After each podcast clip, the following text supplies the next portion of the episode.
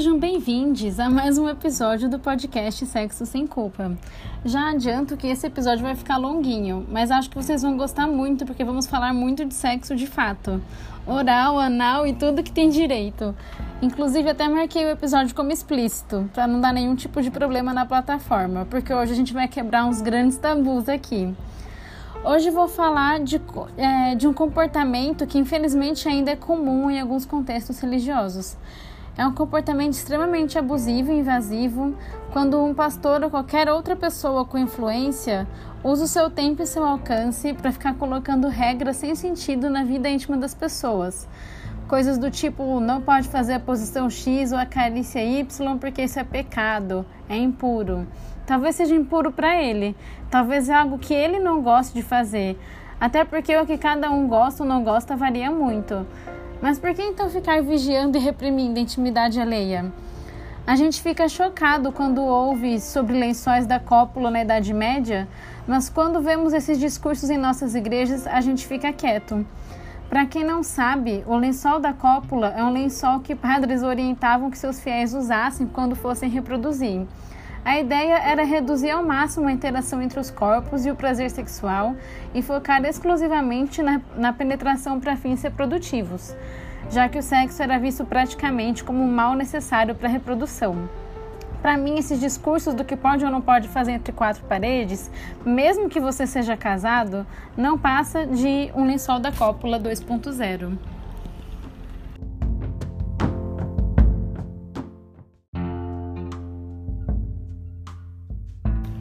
Recentemente eu vi uma tirinha no Instagram @nakedpastor, onde Deus aparecia no quarto de um casal que estava transando. Ele estava usando um relógio e dizia: "OK, está na hora de parar com isso aí. Vocês já aproveitaram o suficiente." Para mim, essa tirinha ajuda a ilustrar a bizarrice de uma cultura puritana que favorece que pastores ou qualquer outra pessoa que influencie sua comunidade religiosa fiscalize e regulamente a intimidade sexual das pessoas. A parte mais problemática dessa cultura puritana é que reforça ainda mais certos tabus na sociedade e lida diretamente com a intimidade das pessoas sem nenhum tipo de profissionalismo. Ainda que algumas vezes seja algo baseado em boas intenções de ajudar, muitas vezes acaba provocando uma repressão severa e danosa para a vida de muita gente. Sem contar que muitas vezes não é nem com intenção de ajudar, não, mas sim com desejo de exercer poder sobre a vida das pessoas. Quase como se exercer esse poder fosse um fetiche dessas pessoas que focam tanto nisso.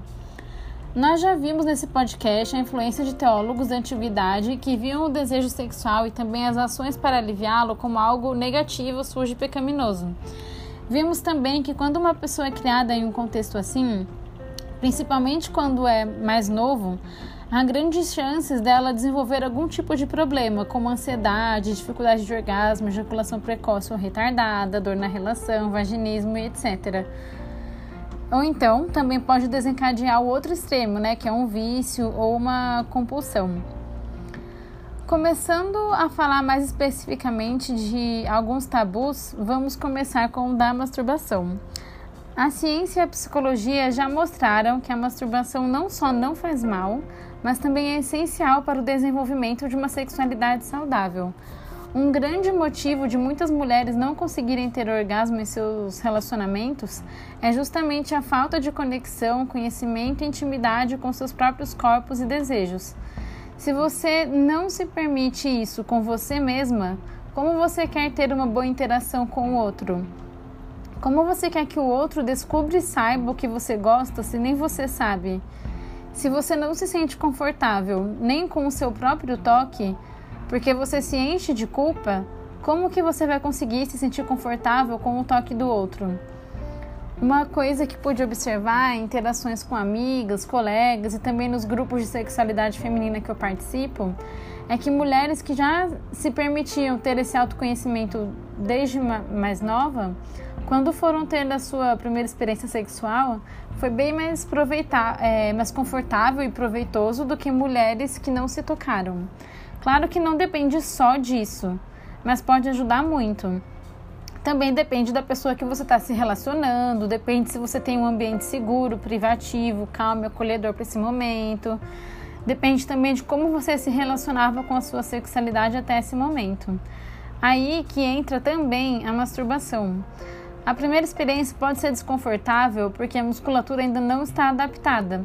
A pessoa pode ter dificuldade de relaxar e ainda ter o agravante de não ter intimidade com o próprio corpo, o que gera vergonha e nervosismo ao lidar com outra pessoa. Lembram do áudio de uma psicóloga que eu mostrei para vocês no episódio 3? Lá ela fala que muita mulher paralisa quando um parceiro pergunta o que ela gosta na cama porque ela mesma não sabe. E a psicóloga recomenda o exercício de você parar para pensar e descrever como você gosta de ser tocada. Com qual pressão, qual ritmo, é movimento circular, é de cima para baixo, você precisa se conhecer. Como você quer ter libido se você se reprime? Se você tem medo até de pensar em sexo?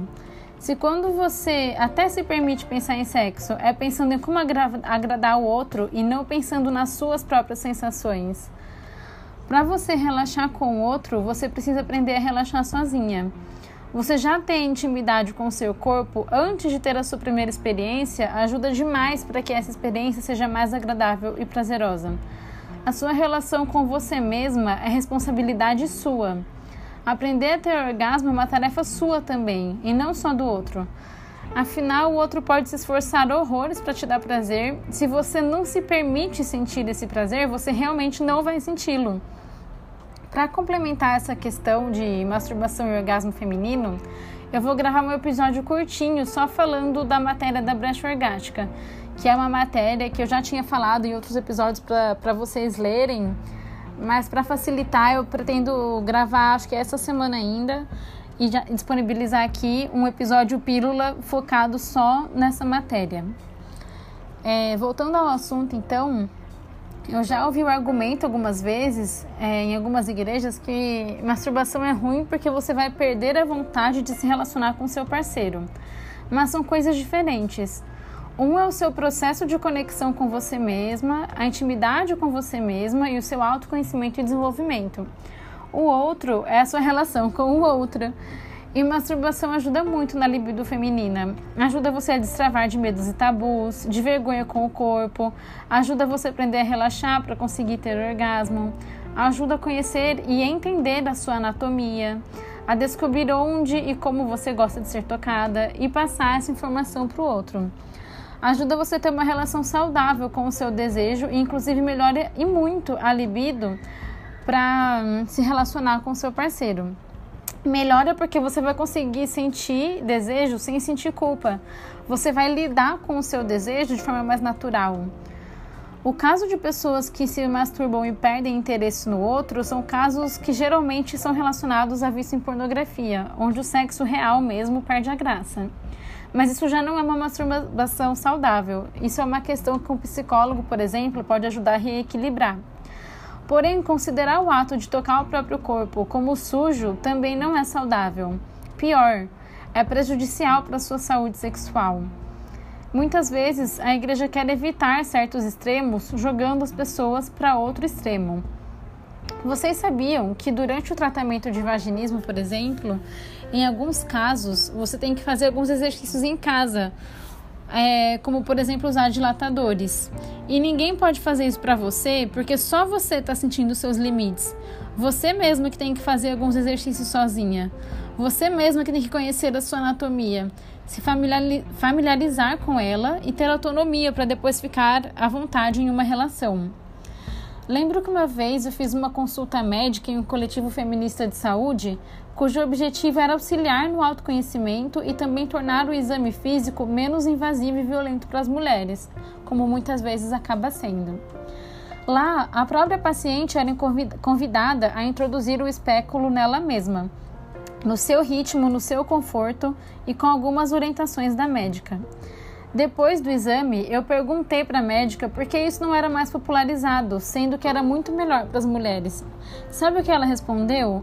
Que um dia ela estava fazendo um plantão em um pronto-socorro e quando ela ofereceu para a mulher para ela mesma introduzir o espéculo, ela se sentiu ofendida. Ela reclamou e ficou horrorizada com essa proposta da médica. Isso mostra como somos castradas e violentadas com a nossa relação com o nosso próprio corpo E isso é uma coisa que vem já de muito tempo e acaba caindo nas nossas costas. E com relação aos homens, podemos citar o exame de espermograma. Esse exame é feito para verificar a fertilidade masculina ou confirmar a eficácia da vasectomia após três meses do procedimento. Esse exame só pode ser feito exclusivamente através da masturbação, porque o coito interrompido ou a ejaculação dentro da camisinha podem interferir no resultado, já que tem interação com os fluidos da parceria ou com o lubrificante da camisinha. O homem estaria pecando ao se masturbar para fazer o exame, então? E como ele vai conseguir realizar o exame se ele nunca desenvolveu uma relação saudável com a sua masturbação? E indo para o âmbito das relações, Muitos homens têm dificuldade de encontrar o clitóris e, quando encontra, às vezes faz estímulos que mais incomodam do que agradam. Se a mulher não se conhece, como que ela vai fazer ajustes nessa relação para ficar melhor?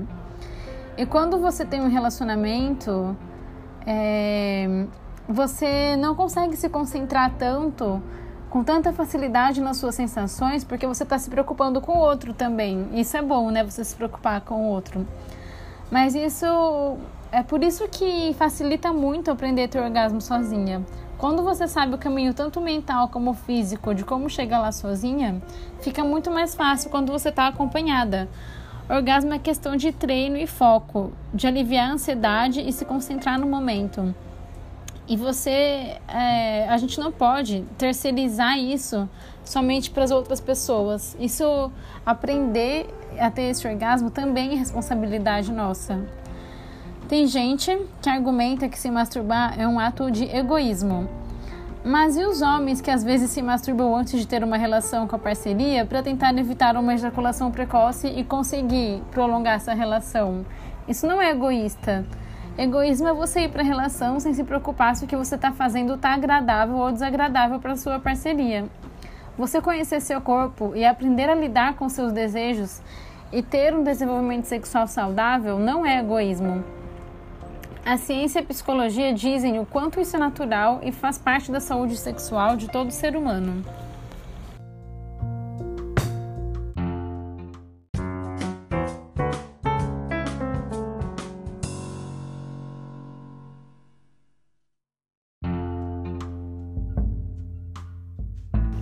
Falando agora sobre masturbação em Bíblia, não há absolutamente nada na Bíblia que fale sobre esse assunto.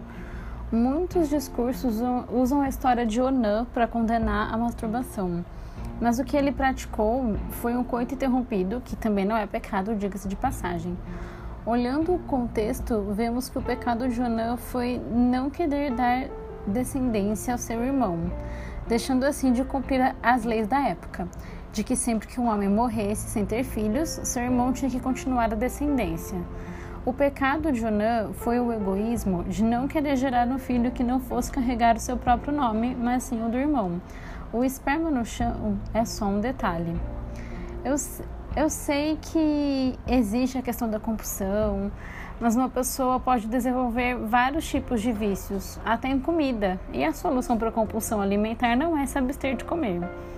Existe um ditado que resume bem o conceito que quero passar. A diferença entre um remédio e um veneno é a dose. Aí vem toda essa questão de sexo natural, né? Que é um argumento que também é muito usado para combater essa, essas três práticas. É, uma vez eu estava acompanhando uma discussão sobre esses temas e uma pessoa comentou então que só pode fazer o sexo que seja natural. Ela diz que sexo natural é o que os animais praticam. Então a gente tinha que ter como parâmetro a forma como os animais fazem sexo para se basear no que é natural para gente. Se for para seguir essa lógica do natural, a gente só pode transar igual cachorro, por exemplo, que é um sexo focado somente na penetração rápida, porque não pode explorar outras potencialidades de prazer no corpo. Acontece que a sexualidade humana vai muito além da reprodução. Tem a ver com carinho, intimidade, desejo. Animal não beija na boca, logo não devemos beijar também? Ah, mas boca não foi feita para fazer oral. Boca foi feita para comer e falar. Novamente pergunto por que, que a gente não condena o beijo na boca, então. E cadê todas as preliminares tão necessárias para o prazer feminino? Não há nada na Bíblia que explicitamente proíba o sexo oral também.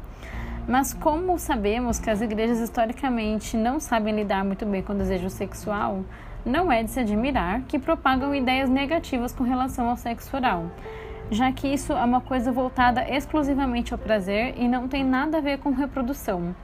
Digo mesmo com relação ao sexo anal. Tem gente que ama e tem gente que odeia. E tá tudo bem, as pessoas são diferentes. Só pensar em comida. Vamos usar o exemplo do polêmico açaí. Tem gente que ama, tem gente que odeia. Vamos proibir o açaí ou então coagir quem não gosta de açaí a comer açaí? Claro que não. Isso sim seria violento e pecaminoso. Sexo oral é uma demonstração de carinho, de desejo pelo outro e também é muito importante para a satisfação das mulheres, porque mais de 70% das mulheres não têm orgasmo só com penetração. Afinal, possuímos um órgão externo com função exclusiva e única de nos dar prazer. O papel do clitóris não tem nada a ver com reprodução. Ele é completamente inútil para a reprodução. Por isso, o orgasmo feminino seria errado e antinatural? Queria que esses pseudobiólogos dissessem qual seria a definição de natural, então. Porque é o pastor que tem que. Por quê? Que é o pastor que tem que dizer o que você vai ou não vai fazer na sua intimidade, ao invés de ser um acordo entre você e a pessoa com que você se relaciona. Me surpreendo como algumas pessoas se submetem a esse nível de controle de terceiros sem questionar a bizarrice disso. Ou às vezes não se submete, mas também não questiona, fica quieto, só ouve, tá tudo bem, entrou por um ouvido, saiu pelo outro, finge que não existe como que elas reduzem a sexualidade a pode ou não pode de cartilhas de igrejas que nunca são feitas por profissionais de psicologia e sexualidade humana, diga-se de passagem. Se elas se submetem a esse nível de intimidade, ao controle institucional, fico pensando como é o exercício da autonomia e pensamento crítico das mais diversas áreas da vida. Por isso que Foucault argumentava que o controle da sexualidade é um ótimo instrumento para manipulações de massas. Como vimos, nem a Bíblia se preocupa tanto com a forma que cada casal encontra para transar e com as preferências sexuais das pessoas. Então, por que as igrejas se importam tanto?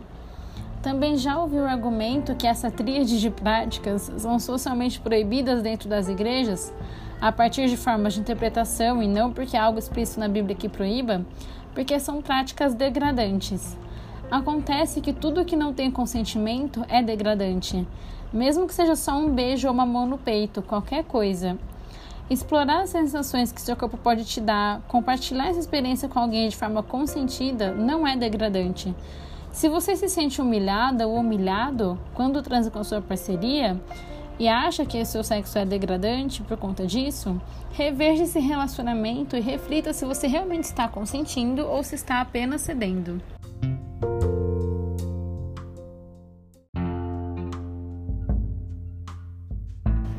E falando mais sobre anal, essa região tem muitas terminações nervosas, por isso é possível sim sentir muito prazer, ter orgasmo, etc. Tanto homem quanto mulher.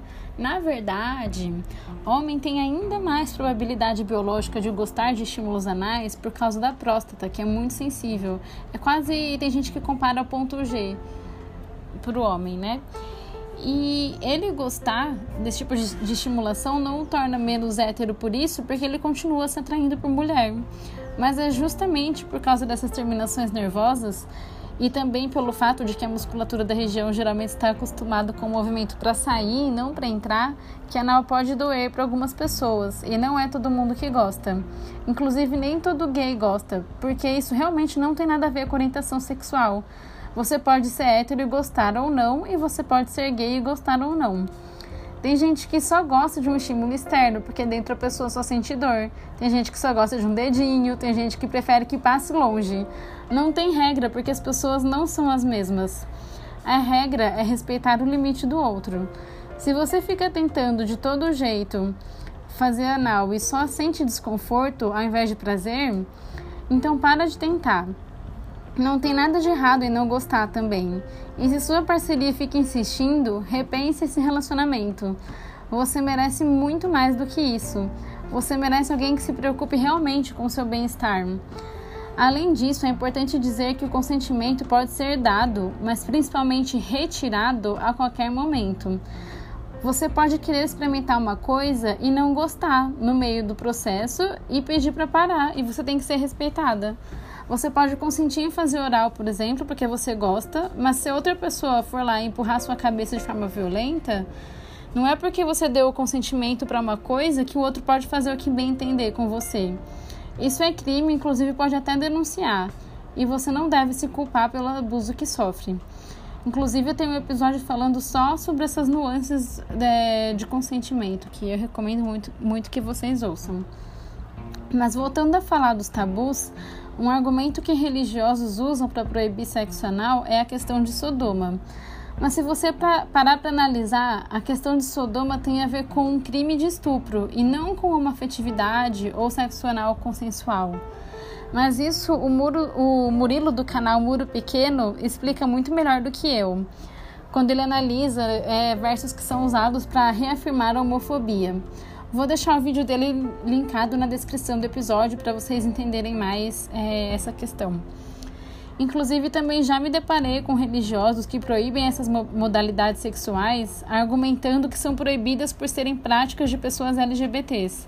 Além de ser um argumento LGBTfóbico, ainda reduz o sexo hétero a uma penetração mecânica e sem graça, sem espaço quase que nenhum para exploração, interação, conexão e formas de dar prazer um para o outro. Tudo é corpo e tudo pode ser explorado. Nós somos um dos animais que tem a pele mais sensível e muitas vezes deixamos de explorar isso por focarmos muito nos genitais. Então, resumindo, não faz sentido nenhum e chega a ser bizarro a igreja vigiar e proibir a forma como você e sua parceria exploram o corpo um do outro.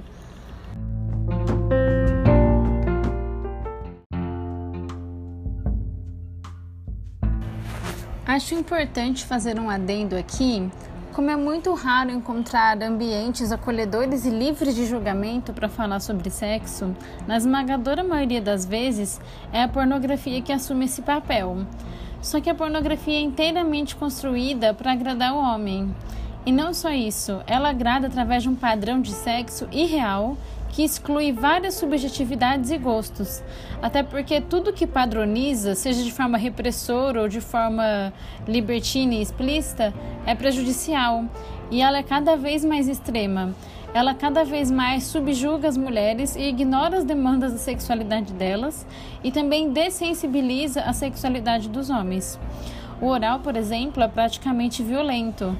Aí o homenzinho chega na vida real esperando que a mulher literalmente engula ele e ainda deixa gozar na cara ou vai engolir, sem contar a facilidade com que fazem sexo anal.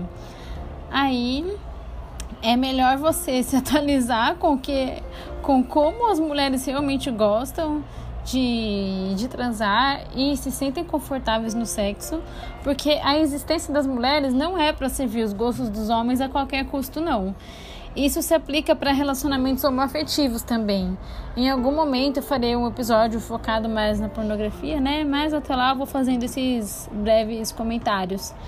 E eu citei que isso se aplica a relacionamentos homoafetivos porque às vezes essas produções também são violentas e também tem essa relação de um subjuga o outro, né? Esse mainstream principalmente. Então, também pode, pode trazer problemáticas para relacionamentos homoafetivos, né? Não só heterossexuais. E aqui é, eu estou defendendo toda a potencialidade e sensibilidade que, que pode ser explorado no sexo. Mas quanto mais você consumir esse tipo de conteúdo, menos sensível você vai ser e menos prazer você vai sentir, no fim das contas, né? E quando eu falo da importância da masturbação, é sobre se conectar com você mesmo, é sobre deixar fluir essa energia, é sobre se conhecer, é sobre bem-estar e saúde né, sexual. Quando você usa pornografia, você também está reprimindo seus desejos, porque um outro tipo de desejo é colocado para você. Um tipo que quase nunca é o seu desejo genuíno, mas é algo que você é condicionado a desejar. Um desejo roteirizado, padronizado e o pior de tudo, violento.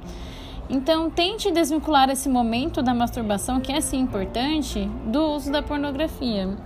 O Instagram, arroba prazerele, tem muito conteúdo focado especialmente nisso. Já citei esse Instagram aqui outras vezes e para quem quiser se aprofundar, é, recomendo. Mas voltando então a falar da nossa duplinha proibida, outro argumento usado por quem condena sexo oral e anal é de que transmite doença. Só que todo e qualquer ato sexual pode transmitir doença, até mesmo beijo. Por isso procurem usar camisinha, né? E mesmo tendo parceiro fixo, façam testes pelo menos uma vez por ano. Hoje ninguém mais morre por causa de ST, é importante desmistificar algumas coisas, nem mesmo se for HIV. Porque, por exemplo, vocês sabiam que é mais seguro transar com uma pessoa que sabe que tem HIV do que com uma pessoa que não faz testes regulares? Isso acontece porque a pessoa que sabe e trata o HIV pode ter a carga viral indetectável e deixa de transmitir HIV para outras pessoas após alguns meses do início do tratamento. Elas também podem até ter filhos. É, eu aprendi isso vendo um especial sobre HIV no canal do YouTube do Drauzio Varela, onde ele entrevista um especialista que inclusive eles explicam um pouco sobre a PrEP e a PEP, né, para caso você tenha situações de exposição. E se você fizer testes regularmente e detectar algum IST de forma precoce, a maioria tem tratamento tranquilo, geralmente é um antibiótico. E, por exemplo, falando de HPV, os tipos mais perigosos têm vacina, outros tipos o próprio corpo elimina e outros também podem ser tratados com pomadas, cauterizações e etc. E nem todo HPV é sinônimo de câncer. A vacina já previne contra os principais tipos com potencial cancerígeno. E falando de sexo oral especificamente, ele tem muito menos chance de transmitir HIV do que um sexo com penetração, por exemplo. Não que seja impossível, mas é mais raro. A não ser que a pessoa goste de engolir o esperma do parceiro. Ainda bem que eu marquei como explícito, não é mesmo? É, nesse caso, o ideal é você ter um parceiro fixo ou fazer testes periódicos. Mesmo caso de quem não usa camisinha na penetração, né? E se você for em um centro de testagem e aconselhamento do SUS, o CTA, eles tiram todas as suas dúvidas com relação aos riscos e tratamentos, eles explicam essa diferença entre risco de uma prática e outra, como se proteger nessas práticas, o que fazer se você teve situação de exposição, eles explicam tudo. E também fazem testes gratuitos para HIV, sífilis e algumas hepatites. É, outro argumento que também costumam usar é que o oral é sujo. É sujo se você não estiver higienizado. E, portanto, o argumento da doença também não serve para demonizar o sexo oral, né? Porque, como a gente viu, é, não é só o oral que transmite doença e ele não transmite mais doenças do que todas as outras práticas. Na verdade, como eu comentei, para algumas doenças o risco pode ser até menor, mas não inexistente, né? E claro que quando você não tem parceiro fixo, o risco de você contrair algum IST com sexo oral é maior. O ideal mesmo seria usar camisinha até para isso, mas a gente sabe que pouquíssimas pessoas usam. Mas como já vimos, a mais perigosa, que é o HIV, além de já termos um bom tratamento, também é mais difícil de ser transmitida pelo oral. Então, se você pegar uma IST, também não é o fim do mundo e não significa que você é melhor ou pior do que ninguém tem um pouco de azar envolvido também. Tem pessoas que pegam IST logo com a primeira pessoa que transam na vida. Ou seja, IST também não é sinônimo de promiscuidade. Sabemos que a maioria das mulheres que contraíram algum IST estavam em um relacionamento estável e sofreram com infidelidade, eh, na maioria das vezes. Então, você contrair uma IST não significa que você necessariamente é uma pessoa devassa, né? São vários fatores envolvidos. E também não significa necessariamente que você foi traída, porque o HPV, por exemplo, pode dar sintomas até 20 anos depois do contato. E o HPV é facinho de espalhar. Que eu saiba, até toalha compartilhada pode ter alguma chance de transmitir. Então, menos julgamento e mais consulta médica. Por isso que eu falo para vocês irem buscar informação com quem realmente estuda sobre os assuntos. Isso liberta vocês de diversos tipos de manipulações. E quanto mais a gente estigmatizar IST, mais vergonha de exames, de fazer exames, as pessoas vão ter. Então vamos desconstruir isso e vamos nos testar regularmente para que, caso haja algum IST, a gente tenha tratamento precoce, consiga reduzir os danos e também evitar de ficar proliferando ainda mais. E ainda nesse assunto, eu lembrei que recentemente eu me deparei com um programa de TV religioso onde havia uma jornalista falando sobre sexo, um jornalista, aliás, e ele lamentava a existência da vacina do HPV porque isso incentivava as pessoas a transarem antes do casamento. E eu achei isso chocante. A gente tem que agradecer por termos nascido em uma época onde temos mais segurança em saúde sexual. Quem você acha que está mais protegida? Uma pessoa que vai atrás de informação, faz exames regulares, sabe das vacinas, tratamentos de ST, métodos contraceptivos, não tem vergonha de comprar camisinha e ter camisinha na bolsa? Ou então alguém que foi criado na base do medo e sem um ambiente acolhedor e seguro para falar de sexo? Ou alguém que casou virgem e por isso acha que vai estar protegido de todos os males em seu relacionamento? E é muito triste ver o relacionamento com Deus diminuído nesses pontos de repressão. É, eu já mostrei, né, de novo, no episódio 2, é, o quanto o desejo sexual era, era visto de forma negativa, é, como a interpretação da Bíblia fez com que essa da cultura, cultura puritana se, espalhava, se espalhasse, esse tipo de interpretação. Mas eu também já falei que a Bíblia é super complexa, muitas vezes até bizarra, e não é um livro fácil de interpretar. E a principal função dela não é saber como você transa e como você tem orgasmo, que são coisas super naturais, desde que tenha o consentimento do outro. Sabemos que religiões de matrizes cristãs têm um histórico extenso de repressão sexual, não dá para negar isso. E não dá para negar que isso influencia até hoje. Sexualidade é um, é um é algo com potencial de prazer muito grande e isso pode assustar algumas pessoas. Esse potencial pode dar medo nas pessoas e por isso tanta gente condena. Sem contar que é super estranho uma instituição formal fiscalizando e regulamentando sua intimidade, os seus desejos e como você se relaciona com a sua parceria. Soa muito medieval isso. A impressão que fica é que quanto mais a pessoa se reprime, mais perto de Deus ela tá. Ah, mas e a imoralidade sexual? Imoralidade sexual eu considero como chantagear alguém a fazer algo que ela não se sente à vontade. É humilhar alguém no seu momento mais vulnerável, é não se preocupar com o consentimento, é violentar e machucar o outro de uma maneira muito cruel, é trair a confiança de alguém que acreditou em você, é ser egoísta e ir para uma relação se preocupando só em se, se satisfazer e desconsiderando o outro. Então, falar que Deus é amor, mas reprimir a intimidade das pessoas, usando o inferno como ameaça, para atender às supostas vontades desse ser divino, sem nenhuma explicação razoável para esse tipo de controladorismo, me soa tirânico. Ou Deus, ou Deus é amor ou é tirânico, não dá para ser os dois. Já que é para falar de Bíblia, vou deixar o seguinte verso aqui, que é 1 João 4,18. No amor não há medo. O amor que é totalmente verdadeiro afasta o medo. Portanto, aquele que sente medo não tem no seu coração o amor totalmente verdadeiro, porque o medo mostra que existe castigo. Por isso, queridos ouvintes, se o medo do inferno está fazendo você, homem, ter dificuldade de ereção, ou você, mulher, a sentir dor na relação, ou muita dificuldade de atingir o orgasmo, questione os conceitos que a igreja passou para você. Se você não consegue se conectar com seu desejo, se, co se conectar com a sua parceria e desfrutar do amor de vocês de forma livre, espontânea, curiosa e amorosa, tente encontrar as raízes disso e tente reinterpretar aprendizados e imposições. E terapia ajuda muito nesse processo.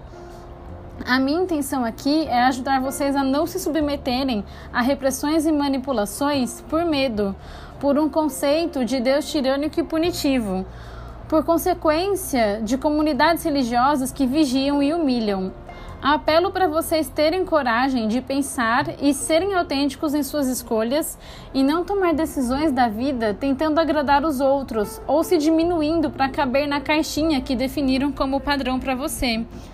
Quando eu falo que esse controle é um fetiche coletivo, eu penso que esses líderes religiosos que se preocupam tanto em saber como e quando os casais transam têm algum tipo de, de satisfação sexual ao submeter os outros a esse tipo de controle e fiscalização.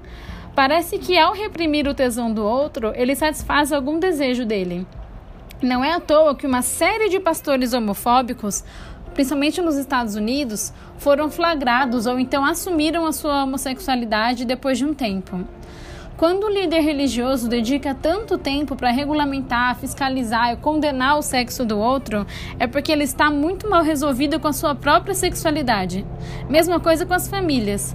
Se sua família fica falando o tempo todo que você não pode transar, fica regulando o que você faz ou deixa de fazer com seu namorado ou marido, já vi casos de mulheres que os pais tentavam descobrir os tipos de exames médicos que elas faziam para tentar descobrir se elas, eram, se elas eram virgens ou não.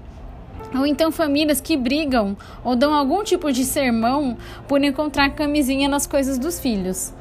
Essas famílias também são vítimas dos tabus e é muito provável que essas pessoas que te reprimem são mal resolvidas sexualmente por anos. Se essas pessoas estivessem felizes com a, com a sexualidade delas, elas não gastariam tanto tempo fiscalizando o sexo alheio. Mas é importante citar que tem algumas famílias que esse tipo de coisa chega a ser abusivo mesmo. Assim, extrapola conservadorismo, extrapola essa, esse tabu geracional e beira realmente um abuso muito complicado.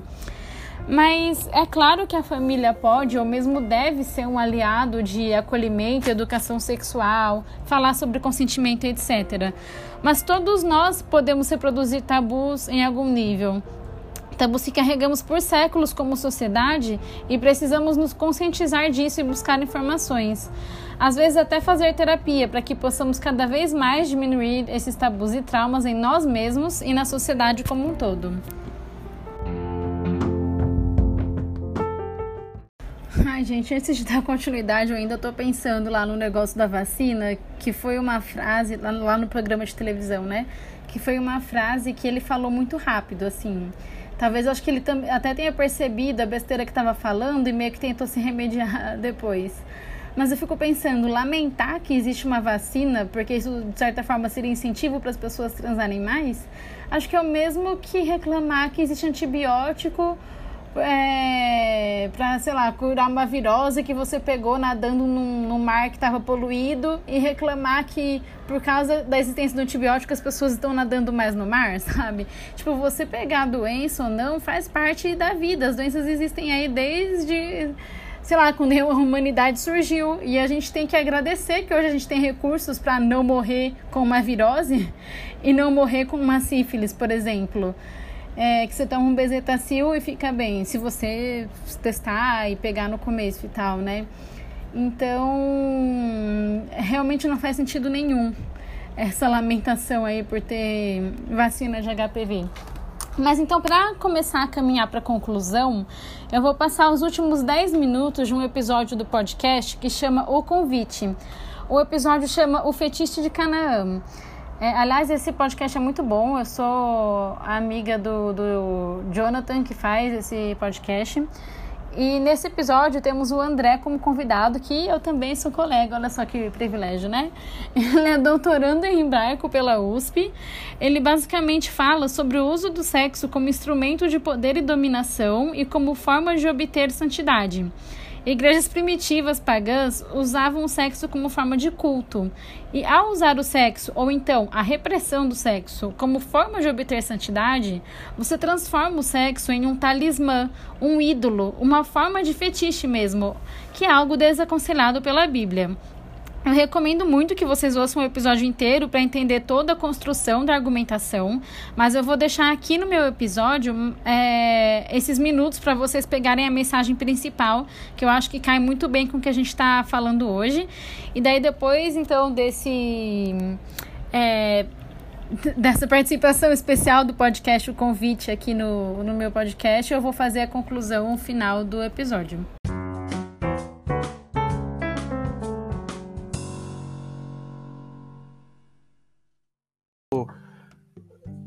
Condenar pra, algumas práticas sexuais, principalmente essas entre, entre familiares e entre é, homens nesse contexto específico, ele está falando do sexo enquanto instrumento de poder e de dominação. Então, é, lá atrás, é, quando a gente falou de subir nos leitos de Jacó, né, é, eu falei né, que alguém podia questionar que seria um anacronismo assumir que a Bíblia está protegendo os relacionamentos das mulheres. Mas proteger o relacionamento das mulheres não é não diz respeito só às mulheres, diz respeito, diz respeito à família toda. Então, a partir do momento em que você proíbe que as relações sexuais sejam usadas como instrumento de obtenção de poder, como moeda de troca numa briga por, por poder, você está protegendo as relações familiares da família inteira. Então, assim, esse raciocínio que vê o sexo como fetiche, como algo de poder intrínseco que dá a eles o, o poder sobre o outro, é o raciocínio de Kant, é o raciocínio de Ruben. E é esse raciocínio que Levítico está atacando. Tá? É, é, esse, é, é esse raciocínio, esse tipo de costume instituído que vai fazer com que é, a terra esteja prestes a vomitar os cananitas e os amorreus. Essa é a iniquidade dos amorreus. É... Você quer falar alguma coisa, Jonathan? Não, não. É... Tô aqui só admirando você falar. é... Ou seja, é, é, essas, esses povos eles herdaram um legado que, ao enxergar o sexo como intrinsecamente sagrado, transformaram o sexo no fetiche. Ou seja, num, num ídolo. O, o, sexo é um ídolo, é uma forma de. Através do sexo, eles, é possível conquistar poder e santidade. E o que Deus está falando aqui é: o sexo não é santo por si só. É vocês que o santificam. Vocês não podem usar como, ele como ídolo. Eu santifico vocês, não o sexo. O sexo não pode servir para que vocês obtenham poder, para que vocês é, obtenham, obtenham santidade. Ele não é um talismã. E e aí você para e, e, aí, uma vez que você entende o raciocínio de Levíticos 18 a 20, né, do Código de Santidade, do que ele tem a dizer sobre sexualidade, é, chega a ser é, cômico olhar pro, pro raciocínio desse puritanismo hoje em dia, né? Porque ele faz exatamente o que os cananitas faziam. Ele transforma o sexo em um talismã. É através do sexo ou da falta dele que você conquista a santidade que você conquista poder dentro da igreja, que você, enfim, e aí nisso você inclui um milhão de coisas, né? É, é homossexualidade, é sexo antes do casamento, é, enfim, aí, um, um é, milhão de coisas. É, a questão toda, aí, já aí nesse pacote eles vão também pôr sexo oral, sexo anal, vai começando por várias coisas como como, como se fosse um checklist do, da santidade do sexo. Exatamente. Não pode, antes do casamento não, depois do casamento sim, se você já foi casado não, porque se, começa a fazer vários pré-requisitos para você ser santo. Exatamente. E aí o sexo vira um ídolo, vira um, um talismã. É através do sexo. Não é Deus que te dá santidade, é o sexo. Ou a falta dele. E a, e a partir disso, é, as autoridades que instituem isso nas igrejas, né, os, os, os novos cananitas do século XXI, eles instituem uma relação de poder e de controle sobre os corpos também, que é justamente o que está sendo atacado aqui em Levítico. O sexo se torna moeda de troca para conquista ou perda de poder, de controle, de influência, enfim. A própria igreja vira um jogo de segredos sobre quem sabe o que da vida sexual do outro assim, quando você fala disso de, de um jogo de segredo, acho que, que mexe muito com as pessoas, porque daí vem também a ideia de olha, você não vai poder casar na igreja, porque se você. A, a ideia do puritanismo vai permeando tantas coisas, vai permeando tantas coisas que aí você não vai poder casar de branco. É, tudo se torna um verdadeiro checklist dentro disso. Uhum. E, e, e as pessoas uh, ficam assim, é, com medo de. Ai, se alguém descobrir que eu fiz não sei o quê, ai, se descobrir. Começa. Porque uh, vai, uh, isso vai muito além quando a gente iniciou falando, né? De que isso vai não afetando só a, as relações homoafetivas, mas como também as heteroafetivas, é porque uhum. todas as relações se tornam abaladas pelo checklist. Sim todas as relações e... elas viram isso, né? Viram um, é... Tem... E eu, eu acho que vai um perigo muito além, né? Porque você deve citou bem da questão que o sexo se torna algo idólatra nesse, nesse, nesse contexto, de que vai acontecendo é, é, dificuldades na vida sexual da pessoa. Aí vem. Uhum. Isso é sério, porque é, vem a ideia de você não pode se masturbar, aí, aí depois vem aí, também. Isso, é, essa ideia de. Essa pressão muito grande que a, a religião vai causando Uhum. nas questões sexuais, tem estudo que mostra. É, eu vou até botar na descrição o, esse episódio de, de um podcast que fala sobre puritanismo. É, causa vaginismo nas mulheres, causa ejaculação precoce nos homens, vai começando a causar várias coisas nas relações sexuais, porque vem essa pressão muito grande Uhum. da, da, da, do, do, da idolatria sexual. Fora as questões de que tudo que envolve o fetiche nisso tudo. Sim. É, vai, é, é, vai destruindo tudo, né? Esse, esse, tipo de idolatria destrói tudo por onde passa. Porque é, é, algo é algo não vivo que recebe uma, uma importância maior do que Deus e do que o próximo. Que aí eu posso, não sei, tá errado, mas isso de fato pode destruir uma família. E não o fato de alguém ser LGBTQIA, né? Sim, É. sem dúvida. Porque, olha, como a gente viu, né? Que a questão abordada era violar o leito de outra pessoa, né? Uma pessoa que já tinha um outro relacionamento.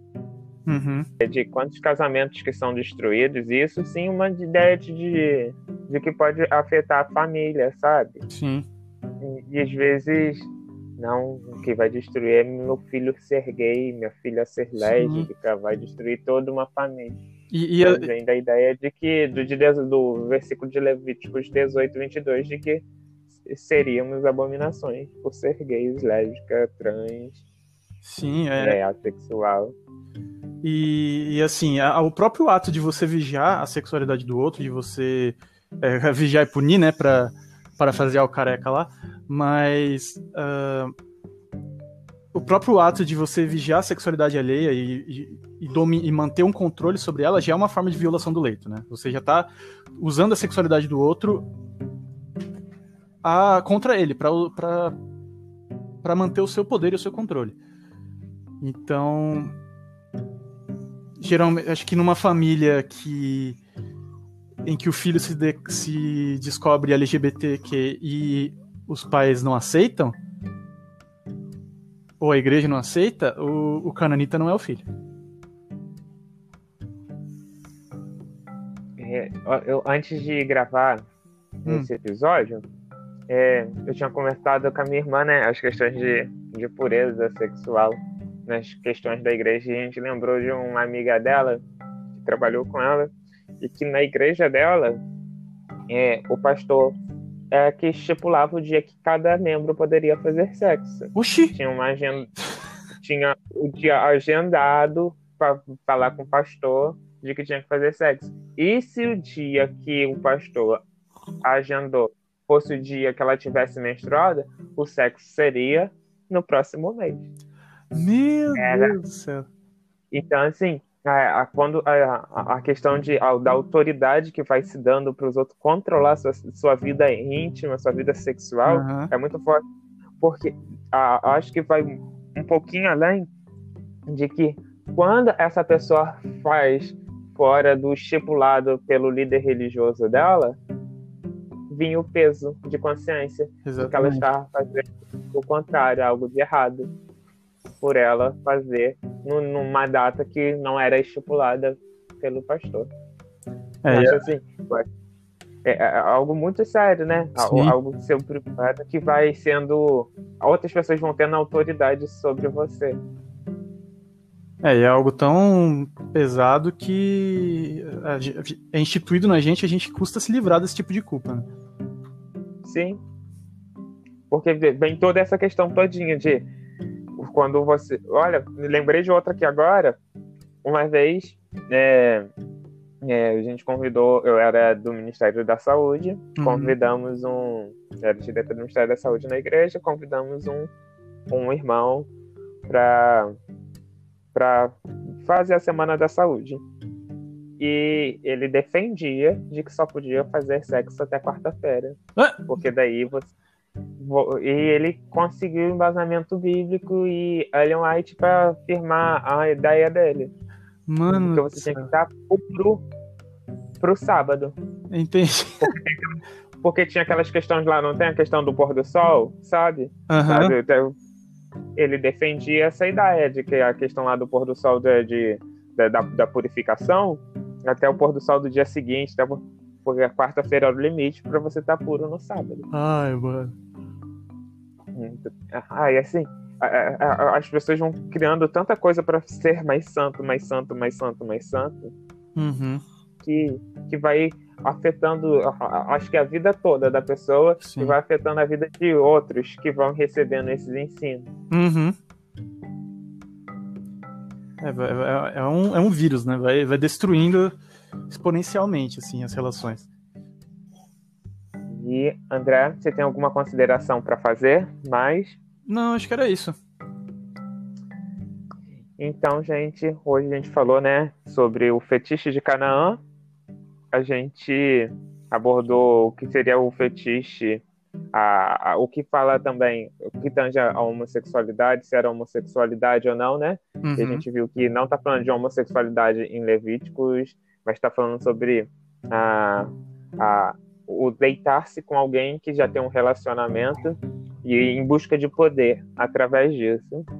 A gente também falou sobre os pilares hoje do, da, desse código de castidade. Eu acho que também não tem nem mais o que comentar sobre, sobre esse episódio, porque você já falou tudo o que precisava e foi isso de uma forma muito incrível. Eu quero agradecer, André, pela oportunidade de termos você aqui mais uma vez. Quem não ouviu ainda, o episódio do André foi postado, né? Vocês podem ver no que vai ter que tá com o nome de O Fantasma de Sodoma. Muito obrigado, André. Eu que agradeço. E espero ter você aqui novamente muito em breve. Ah, com certeza. muito obrigado. Tchau, gente. Tchau.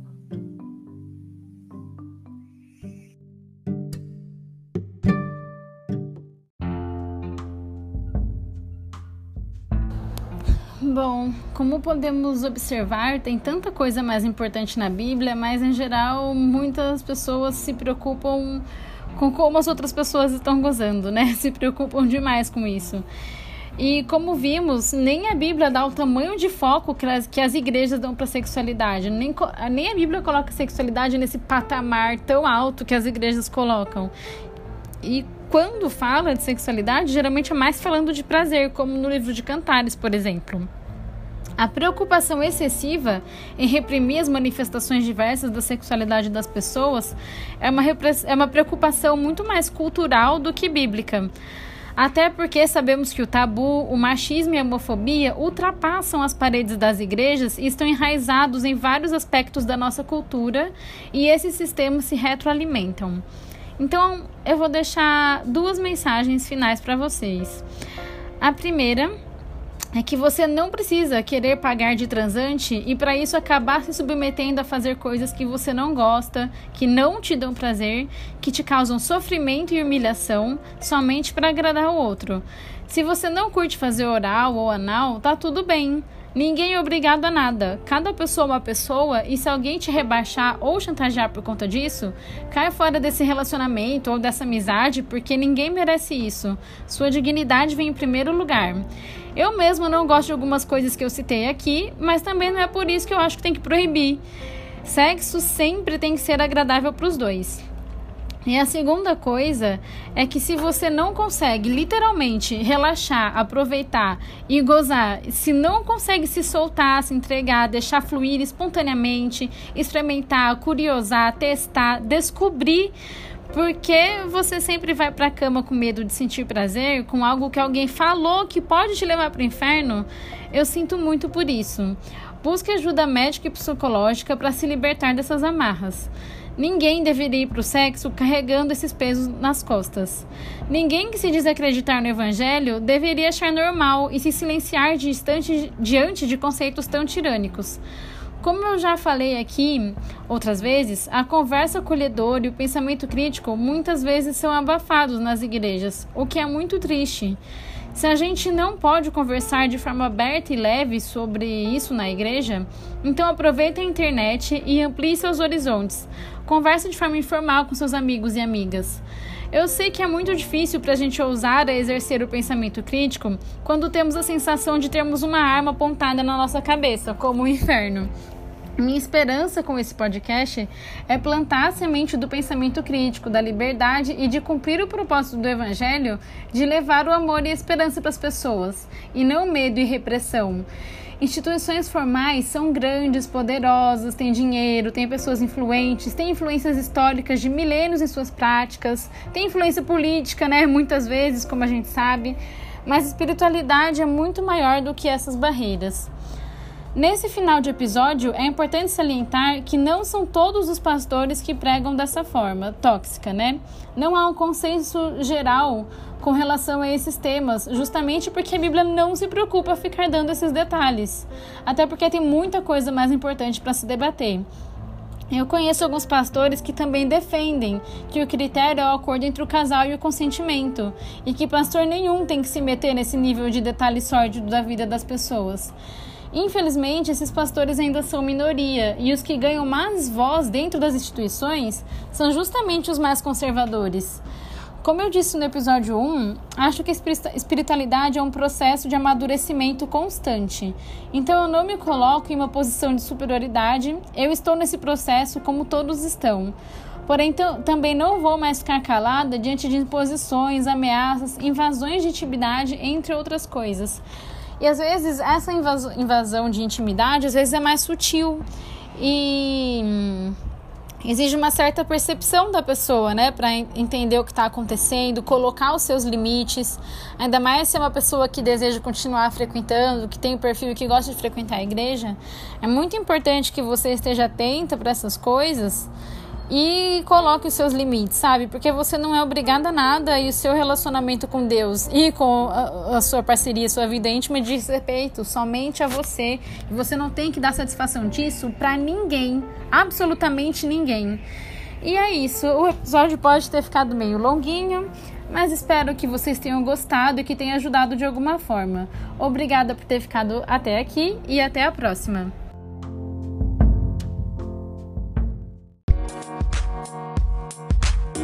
Thank